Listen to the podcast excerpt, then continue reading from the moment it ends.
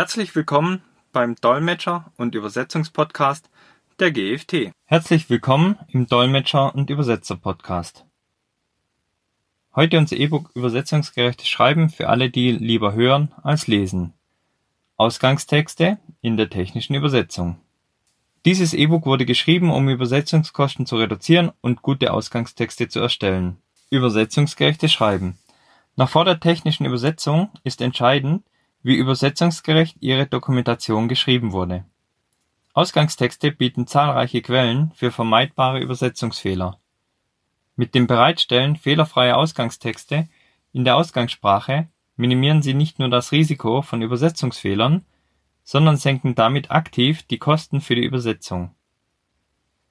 Wenn Sie günstige Übersetzungen haben wollen, ist das übersetzungsgerechte Schreiben Ihrer technischen Dokumente notwendig. Selbst der qualifizierteste Übersetzer kann aus wenig nicht viel machen. In der Übersetzung gilt die Regel Garbage in, Garbage out.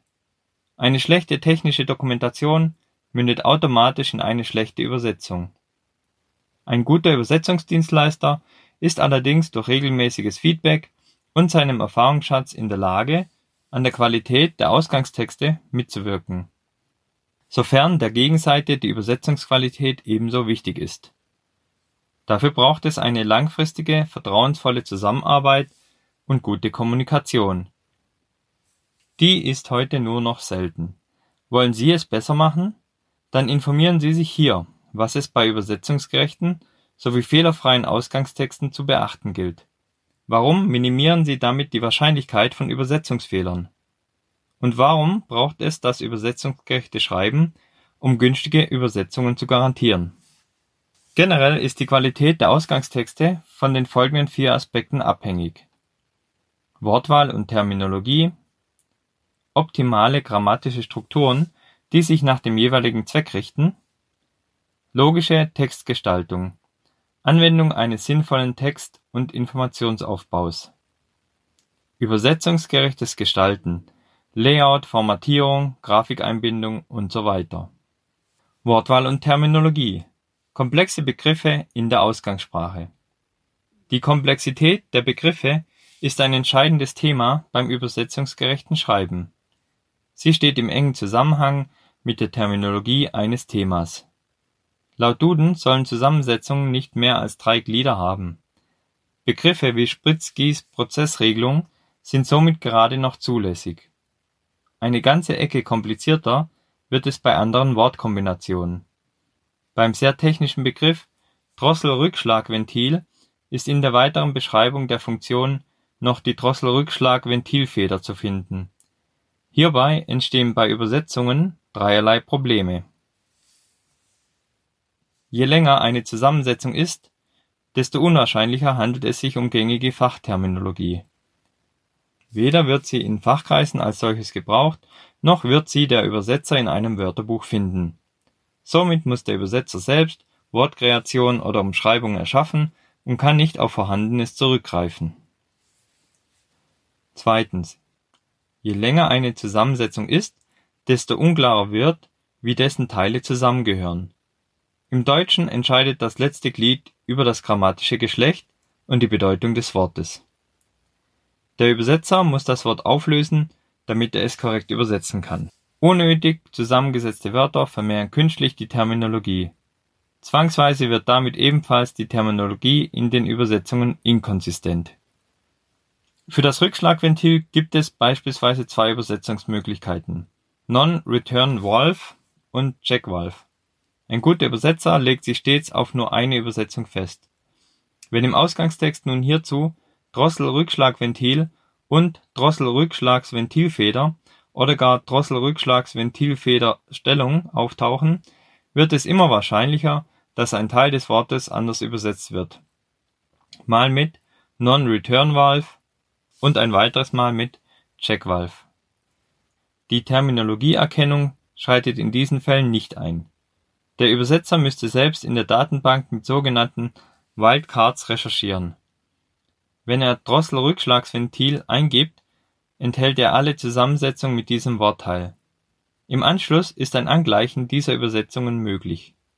Steht der Übersetzer dagegen unter Termin und Kostendruck, ist es unwahrscheinlich, dass er mit dieser Sorgfalt vorgeht und produziert im Zweifelsfall Übersetzungsfehler. Beschränkung auf Fachterminologie und zweigliedrige Wörter. Beim übersetzungsgerechten Schreiben technischer Dokumente gilt immer die Regel, sich bei Möglichkeit auf zwei Glieder in einem Wort zu beschränken. Außer es handelt sich um eingeführte Fachterminologie, die in der Ausgangssprache und damit im jeweiligen Wörterbuch zu finden ist. Das zu überprüfen ist einfach, wird aber viel zu selten gemacht.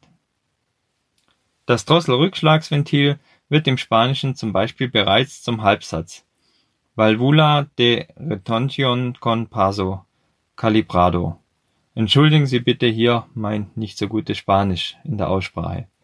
Was passiert, wenn Sie im Deutschen noch Feder hinzufügen? Oder gar den Federbruch? Die Wahrscheinlichkeit für Übersetzungsfehler steigt geradezu exponentiell. Statt also Drossel-Rückschlagsventilfeder zu verwenden, sollte sich der Redakteur auf die eingeführte Fachterminologie beschränken. Die passende Lösung für diese Wortakrobatik ist somit Feder des Drossel-Rückschlagventils. Für die Übersetzung hat das große Vorteile. Die Umschreibung stellt die Beziehung zwischen den sonst zusammengesetzten Wortteilen genauer dar. Das bedeutet weniger Arbeit für den technischen Übersetzer und eine günstigere Übersetzung für Sie. Bindestriche Simpelste Lösung oder Quelle für Übersetzungsfehler. Ein weiteres Mittel, vielgliedrige Wörter beizukommen, sind Bindestriche. Das hört sich recht banal an. Dabei ist jedoch darauf zu achten, den Sinn der Benennung nicht zu entstellen. Ein Bindestrich an der falschen Stelle macht das Drossel-Rückschlagsventil zum Beispiel zum Rückschlagsventil einer Drossel oder ein gedrosseltes Rückschlagventil. Beides hört sich absurd an, ist es auch und führt letztendlich zu Missverständnissen.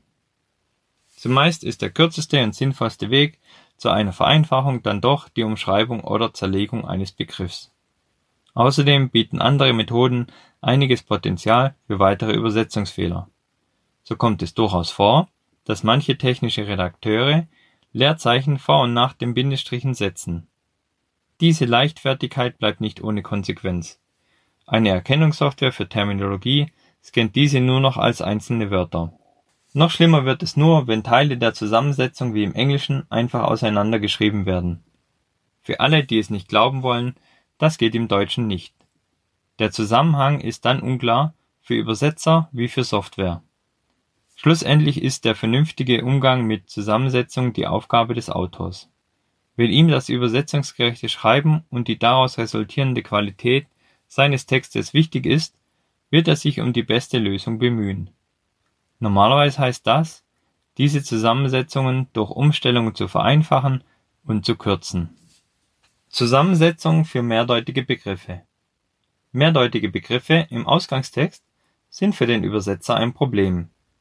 Wie findet er heraus, wie er Begriffe wie Bank, Maus, Scheibe etc. für das jeweilige Fachgebiet zu deuten hat das ist wieder nur mit dem Mehraufwand für den Übersetzer verbunden.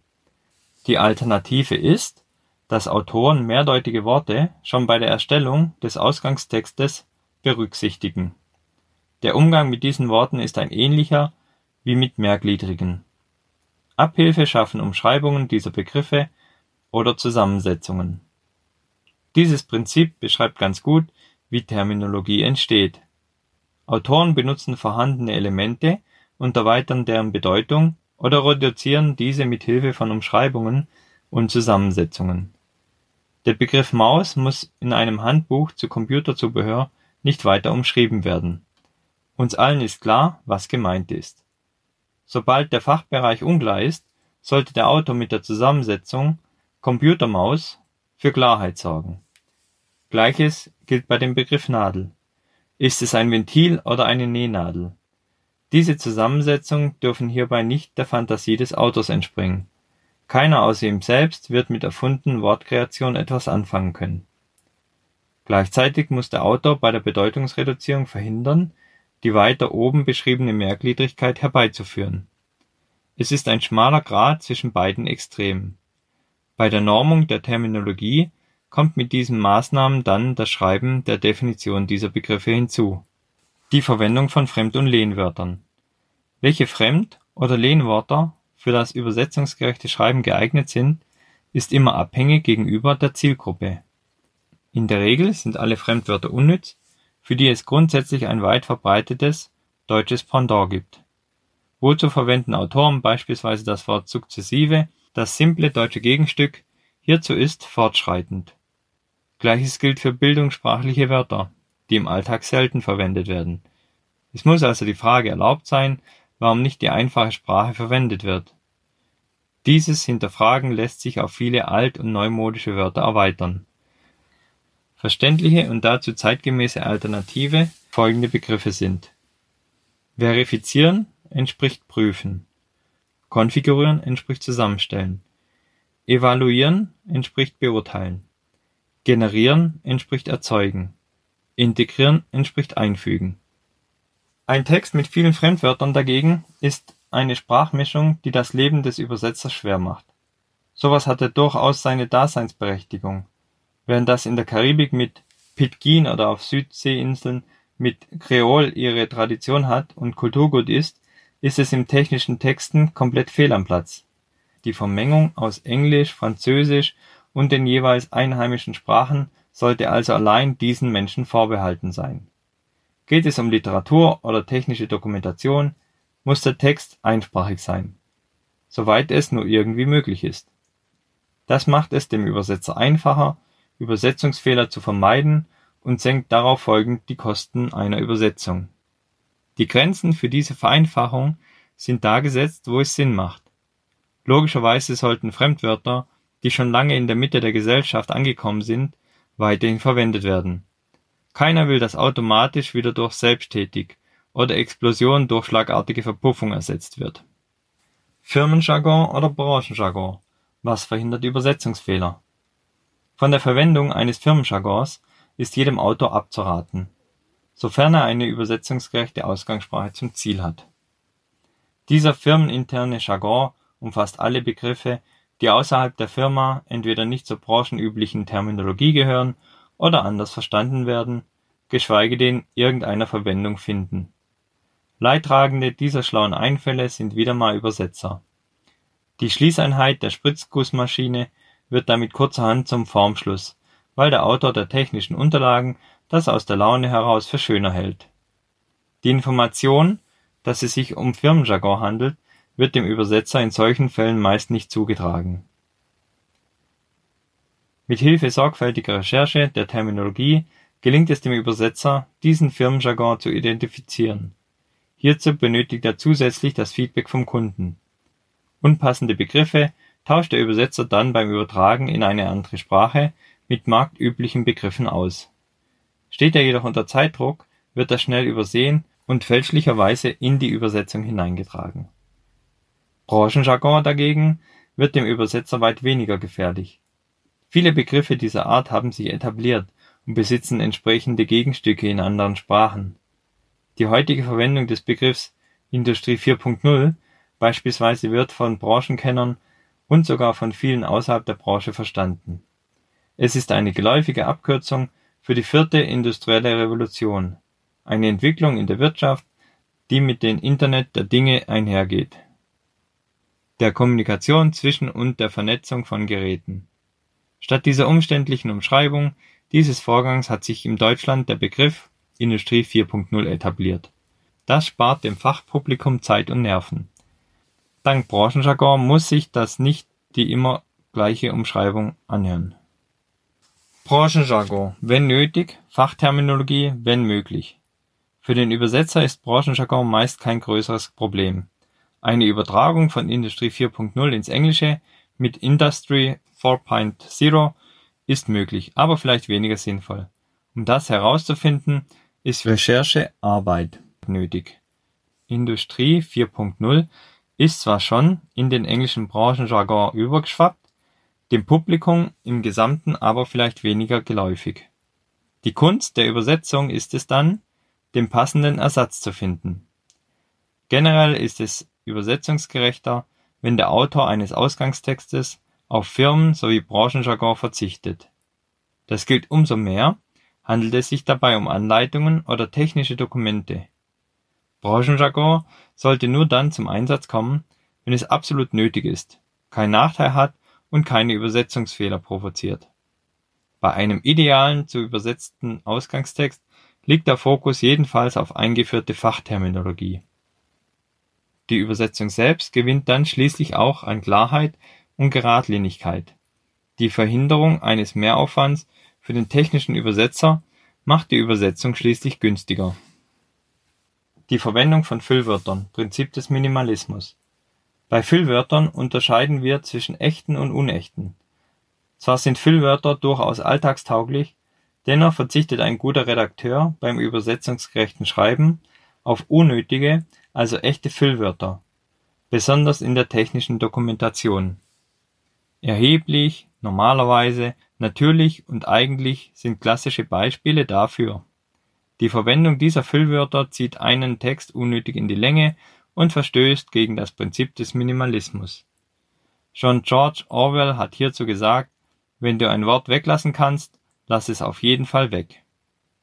Füllwörter können die Bedeutung einer Aussage verfälschen und so Übersetzungsfehler nach sich ziehen. Eigentlich sollten wir uns bemühen, verständliche Texte zu schreiben. Verständliche Texte sind grundsätzlich also nicht wichtig. Trotzdem sollten sich die Autoren um deren Verständlichkeit bemühen. Vielleicht ist das die Denkweise vieler Unternehmen. Das würde zumindest erklären, warum beim Ausgangstext häufig an Qualität gespart wird. Textart bestimmt Textgestaltung. Informationsdichte in der Ausgangssprache. Ein Text soll nur das Nötigste enthalten, also das, was es für die Erfüllung des Ziels benötigt, sei es für die Beschreibung der Funktion einer Maschine oder Hinweise auf mögliche Gefahren und Risiken. Bei der Textgestaltung ist somit die Textart zu berücksichtigen. Sie gibt die Informationsdichte und dementsprechend das Vorhandensein von Füllwörtern in der Ausgangssprache vor. In Betriebsanleitungen beispielsweise sind Füllwörter unnötig. Es gilt die Höflichkeit der Kürze. Deshalb ist eine Reduzierung sinnvoll, um den Text schlank und gut lesbar zu halten. Spätestens bei der Übersetzung in die Zielsprache gehen ohnehin viele dieser Füllwörter verloren. Aber auch nur, wenn der Übersetzer auf Qualität achtet und nicht unter enormem Zeit- und Kostendruck steht. Was sind nun unechte Füllwörter? Das sind solche, die Sinn ergeben und damit dem Text dienlich sind. Füllwörter wie natürlich, normalerweise und eigentlich können die Wichtigkeit einer Aussage betonen. Der eigentliche Grund zum Beispiel. Hier sorgt ein Füllwort für eine zusätzliche Betonung. Texte sind dagegen schwer verständlich und nahezu unlesbar, wenn sie keine funktionserfüllende, sondern nur noch bedeutungstragende Wörter beinhalten. Technische Redakteure dürfen keinesfalls unnötige Füllwörter mit Funktionswörtern verwechseln. Rolle der Funktionswörter bei Übersetzungsfehlern. Funktionswörter erfüllen hauptsächlich eine grammatische Funktion und haben daher keine eigenständige Bedeutung. Dazu gehören Bindewörter, Konjunktionen und/oder weil, während usw. Verhältniswörter, Präpositionen an, auf, über, unter, neben usw. Fürwörter, Pronomina dies, jenes, mein, dein, unser, wir, ihr usw. Hilfsverben haben und sein im Perfekt oder Passiv, hat gekocht, wird eingestellt usw. Technische Redakteure sollten keinesfalls Funktionswörter mit Füllwörtern verwechseln. Werden Funktionswörter ohne vernünftigen Grund eingespart oder falsch gebraucht, wird die Ausgangssprache ungenau und Übersetzungsfehler immer wahrscheinlicher. Das fängt schon beim Weglassen des bestimmten Artikels an, der, die oder das, die einfachste Art der Funktionswörter. Statt übersetzungsgerecht davon zu schreiben, den Träger auszurichten, wird oder werden plump Träger ausgerichtet. Das Problem dabei erahnen Sie bereits: Ein Wort wie Träger schaltet sowie viele andere technische Begriffe sind im Ein oder Mehrzahl gleich. Ein technischer Übersetzer kann nicht mehr erkennen, ob ein oder mehrere Träger und Schalter gemeint sind. Wird in eine Zielsprache wie Englisch übersetzt, bestehen dort Unterschiede zwischen Ein und Mehrzahl. Girder oder Beam werden in der Mehrzahl am Wortende jeweils mit einem s komplettiert. Sollte der Übersetzer hier nicht nachfragen, zum Beispiel weil es das Budget und der Termindruck einfach nicht hergeben, kommt es unweigerlich zu Übersetzungsfehlern. Wenn Sie Fragen haben, die bisher noch nicht im Podcast behandelt wurden, können Sie diese gerne per E-Mail an m.binder.gft-online.de stellen. Ich werde diese in einem der nächsten Podcast-Folgen beantworten. Vielen Dank fürs Zuhören und bis zum nächsten Mal.